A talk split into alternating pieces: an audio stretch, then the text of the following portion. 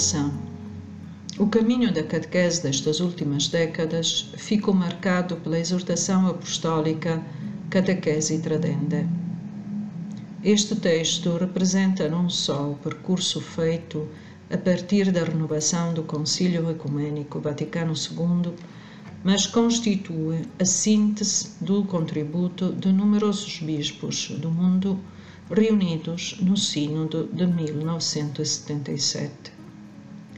Usando palavras daquele documento, a catequese visa o duplo objetivo de fazer amadurecer a fé inicial e de educar o verdadeiro discípulo de Cristo, mediante um conhecimento mais aprofundado e sistemático da pessoa e da mensagem de Nosso Senhor Jesus Cristo. Fim da citação uma tarefa árdua que não consente que se especifiquem de forma demasiado rígida as diferentes fases que o processo catequético comporta. No entanto, o objetivo, ainda que comprometedor, permanece inalterado, sobretudo no contexto atual cultural destas décadas. Tendo sempre como referência o que escrevia São João Paulo II, a catequese tenciona desenvolver, com a ajuda de Deus, uma fé ainda inicial, promover em plenitude e alimentar cotidianamente a vida cristã dos fiéis de todas as idades. Trata-se, com efeito, de fazer crescer, no plano do conhecimento e da vida, o germen de fé semeado pelo Espírito Santo com o primeiro anúncio do Evangelho e transmitido eficazmente pelo batismo. Fim de citação.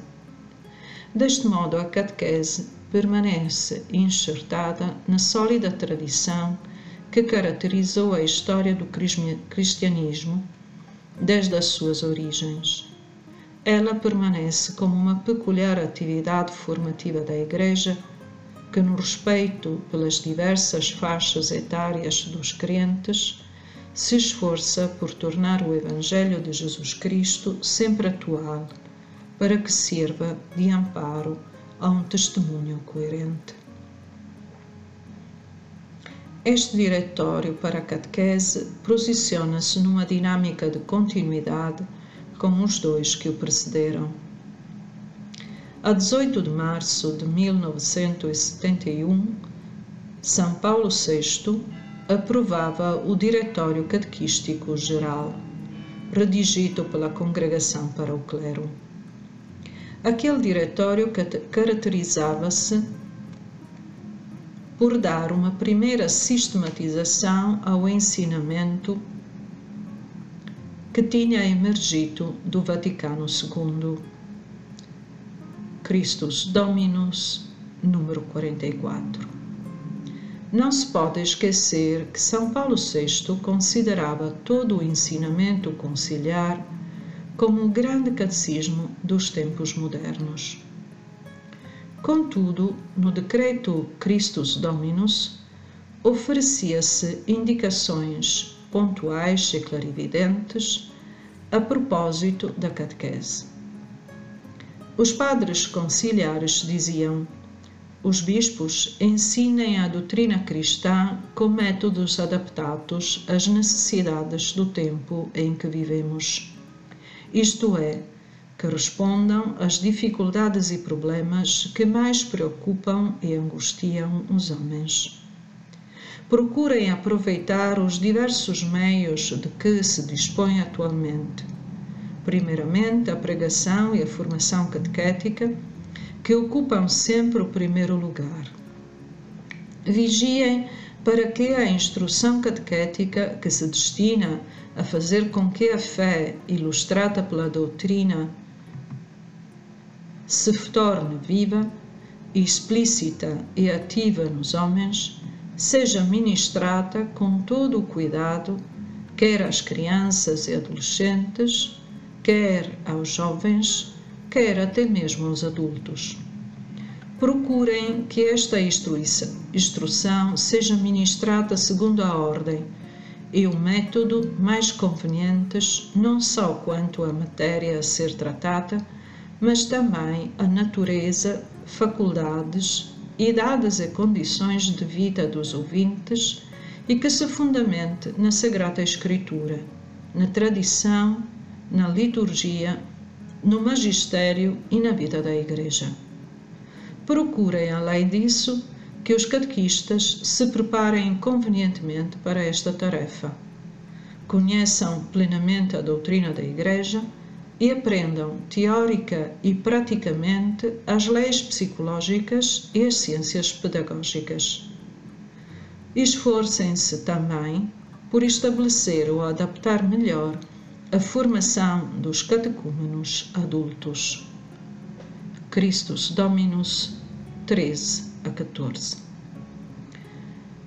Como se vê, este ensinamento possui critérios normativos para a constante renovação da catequese, que não pode ser uma atividade isolada do contexto histórico e cultural em que se realiza. Um sinal palpável disso mesmo está no fato de que, como primeira consequência, foi instituído a 7 de junho de 1973 o Conselho Internacional para a Catequese, órgão mediante o qual vários especialistas do mundo ajudam o dicastério competente a dar a conhecer as instâncias presentes nas diversas igrejas para que a catequese seja cada vez mais conforme ao tecido eclesial, cultural e histórico. No 30 aniversário do Concílio, a 11 de outubro de 1992, São João Paulo II publicava o Catecismo da Igreja Católica. Segundo as suas palavras, este catecismo não se destina a substituir os catequismos locais destina-se a encorajar e ajudar a redação de novos catequismos locais que tenham em conta as diversas situações e culturas. Fim de citação. Por conseguinte, a 15 de agosto de 1997, vinha à luz o Diretório-Geral para a Catequese. Está ao alcance dos nossos olhos o grande trabalho que foi realizado no seguimento desta publicação. O vasto e diversificado mundo da catequese encontrou mais um impulso positivo para dar vida a novos estudos que permitissem uma melhor compreensão da exigência pedagógica e formativa da catequese sobretudo à luz de uma renovada interpretação do catecumenato. Muitas conferências episcopais, através das instâncias que emergiam, darão vida a novos itinerários de catequese para as várias faixas etárias. Das crianças aos adultos, dos jovens às famílias, assistiu-se a uma ulterior renovação da catequese. A 23 de março de 2020, o Papa Francisco aprovou o novo Diretório para a Catequese, que temos a honra e a responsabilidade de apresentar à Igreja. Ele representa uma etapa ulterior na renovação dinâmica que a catequese está a realizar. Por outro lado, os estudos catequéticos e o esforço constante de tantas conferências episcopais permitiram alcançar objetivos altamente significativos para a vida da Igreja e o amadurecimento dos crentes, que requerem uma nova sistematização. A breve panorâmica histórica mostra que cada diretório foi redigido no seguimento de alguns documentos importantes do magistério. O primeiro teve como referência o ensinamento conciliar. O segundo, o Catecismo da Igreja Católica. E o nosso, o Sínodo sobre a nova evangelização para a transmissão da fé cristã, juntamente com a exortação apostólica do Papa Francisco, Evangelium Gaudium. Nos três textos permanecem exigências comuns que são a finalidade e as tarefas da catequese, enquanto cada um deles se caracteriza pelo contexto histórico transformado e pela atualização do magistério. Entre o primeiro e o segundo diretório passaram 26 anos. Entre o segundo e o nosso, 23 anos. Em alguns aspectos, a cronologia mostra a exigência da dinâmica histórica a ser enfrentada. De um olhar mais aprofundado pelo contexto cultural, podem emergir as novas problemática, problemáticas que a Igreja é chamada a viver. Particularmente duas. A primeira é o fenômeno da cultura digital que traz consigo a segunda conotação, a globalização da cultura. Tanto uma como outra estão tão relacionadas entre si que determinam reciprocamente e produzem fenômenos que evidenciam uma transformação radical na existência das pessoas. A exigência de uma formação que esteja atenta a cada pessoa parece muitas vezes ensombrada diante dos modelos globais que se impõem. A tentação de se adequar a formas de homologação internacional é um risco que não deve ser subestimado, sobretudo no contexto da formação para a vida da fé. Com efeito, esta transmite-se como encontro interpessoal e alimenta-se na esfera da comunidade.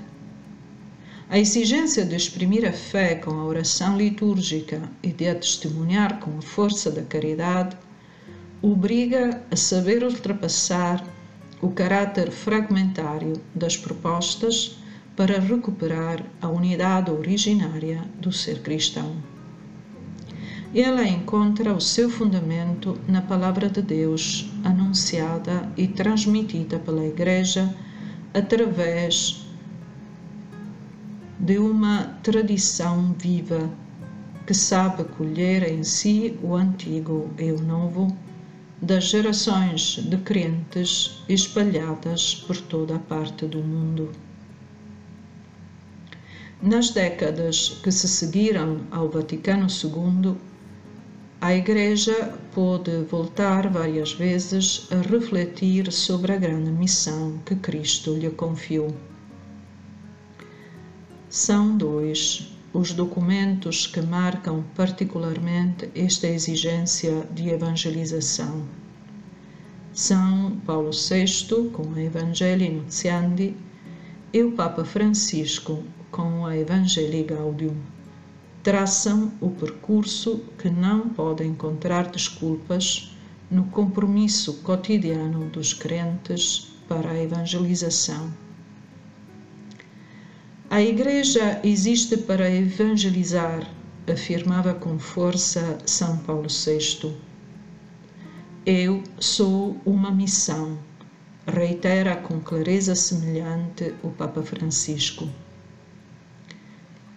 Não há álibis que possam desviar o olhar de uma responsabilidade que associa cada crente e toda a Igreja. Portanto, a estreita relação entre evangelização e catequese torna-se a peculiaridade deste diretório. Ele tenciona propor um percurso em que o anúncio do querigma e o seu amadurecimento estão intimamente unidos. O critério que motivou a reflexão e a redação deste diretório encontra o seu ponto fundamental nas palavras do Papa Francisco. Voltamos a descobrir que também na catequese tem um papel fundamental o primeiro anúncio ou querigma, que deve ocupar o centro da atividade evangelizadora e de toda a tentativa de renovação eclesial. Ao designar-se como primeiro, este anúncio não significa que o mesmo se situa no início e que, em seguida, se esquece ou substitui por outros conteúdos que o superam. É o primeiro em sentido qualitativo, porque é o anúncio principal, aquele que sempre se tem de voltar a ouvir de diferentes maneiras e aquele que sempre se tem de voltar a anunciar de uma forma ou de outra durante a catequese em todas as suas etapas e momentos. Não se deve pensar que na catequese o querigma é deixado de lado em favor de uma formação supostamente mais sólida. Nada há de mais sólido, mais profundo, mais seguro, mais consistente e mais sábio que esse anúncio. Toda a formação cristã é, primeiramente, o aprofundamento do querigma, que se vai cada vez mais e melhor fazendo carne que nunca deixa de iluminar a tarefa catequética e que permite compreender adequadamente o sentido de qualquer tema que se desenvolva na catequese. É o anúncio que dá resposta ao anseio de infinito que existe em todo o coração do homem. Fim da citação. O primeiro dado ao querigma, o primado dado ao querigma a ponto de nos levar a propor uma catequese querigmática, não tira nada ao valor da mistagogia, nem ao testemunho da caridade. Só uma visão extrinsequista poderia levar a pensar no primeiro anúncio como um discurso articulado para convencer o interlocutor. O anúncio do Evangelho é o testemunho de um encontro que permite que se tenha os olhos fitos em Jesus Cristo, o Filho de Deus encarnado na história da humanidade, para consumar a revelação do amor salvífico do Pai. Partindo deste núcleo da fé, Alex Credendi abandona-se Alex Orandi e juntas realizam o estilo de vida do crente como testemunho de amor que torna o anúncio credível. Com efeito, cada um sente-se envolvido num processo de realização de si que leva a dar a resposta última e definitiva à procura de sentido. As três partes deste Diretório para a Catequese idealizam, portanto, o percurso catequético sob o primado do, da evangelização. Os bispos, que são os primeiros destinatários deste documento, em união com as conferências episcopais, as comissões para a catequese e os numerosos catequistas, terão a possibilidade de verificar a idealização sistemática que se quis compor de modo a tornar mais evidente a finalidade da catequese, que é o encontro vivo com o Senhor que transforma a vida. O processo da catequese foi descrito com insistência no tecido existencial que envolve as várias categorias de pessoas no seu ambiente vital. Deu-se amplo espaço ao tema da formação dos catequistas, porque parece urgente que se recupere o seu ministério na comunidade cristã.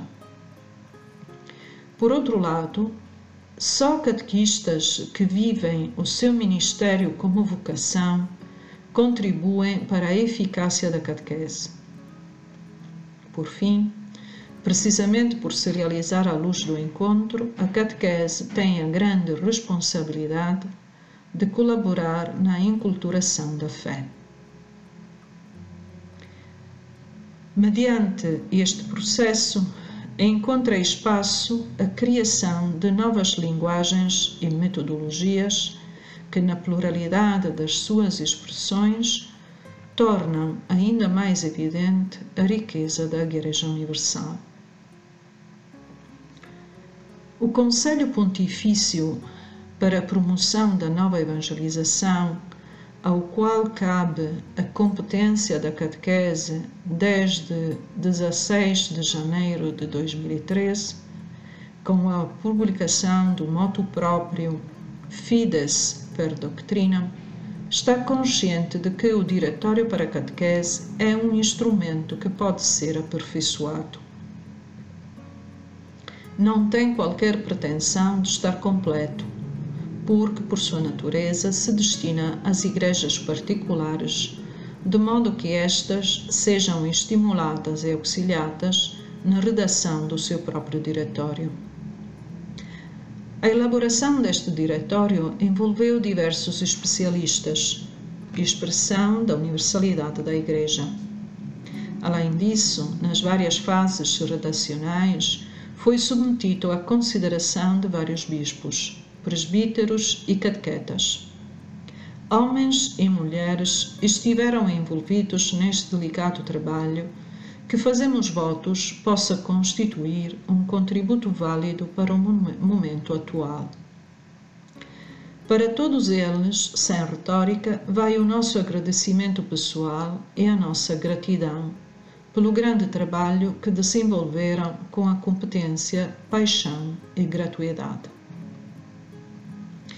Por um acaso totalmente fortuito, a aprovação deste diretório aconteceu na memória litúrgica de Santo Uríbio de Mongrovejo. É um santo que talvez não seja muito conhecido, que, no entanto, deu um forte impulso à evangelização e à catequese. Voltando a percorrer os passos de Santo Ambrósio, este leigo ensina jurista, nascido em Maiorca de uma família nobre, que se tinha formado nas universidades de Valladolid e Salamanca, onde foi docente enquanto presidente do Tribunal de Granada, foi consagrado bispo e enviado pelo Papa Gregório XIII para Lima, no Peru. Compreendeu o seu ministério episcopal como evangelizador e catequista fazendo eco de Tertuliano, gostava repetir: Cristo é verdade, não costume. Reiterava-o sobretudo em relação aos conquistadores que oprimiam os índios em nome de uma superioridade cultural e aos sacerdotes que não tinham coragem de defender a sorte dos mais pobres. Missionário incansável, percorria os territórios da sua igreja, procurando sobretudo os indígenas para lhe anunciar a palavra de Deus com uma linguagem simples e facilmente acessível. Nos 25 anos de episcopado, organizou sínodos diocesanos e provinciais, fez-se catequista, com a produção dos primeiros catecismos para os indígenas da América do Sul, em língua espanhola, em quechua e aimara. A sua obra de evangelização deu os frutos inesperados, com milhares de índios que chegaram à fé, tendo encontrado Cristo na caridade do bispo. Foi ela conferir o sacramento da confirmação a dois santos daquela igreja, Martinho de Porres e Rosa de Lima. Em 1983, São João Paulo II proclamou o patrono do episcopado latino-americano. Assim, é sob a proteção deste grande catequista que se coloca também o novo Diretório para a Catequese. O Papa Francisco escreveu que o Espírito Santo derrama santidade por toda a parte, no santo povo fiel de Deus. Gosto de ver a santidade no povo paciente de Deus, nos pais que criam os seus filhos com tanto amor, nos homens e mulheres que trabalham a fim de trazer o pão para casa, nos doentes, nas consagradas idosas que continuam a sorrir. Nesta constância de continuar a caminhar dia após dia, vejo a santidade da Igreja militante.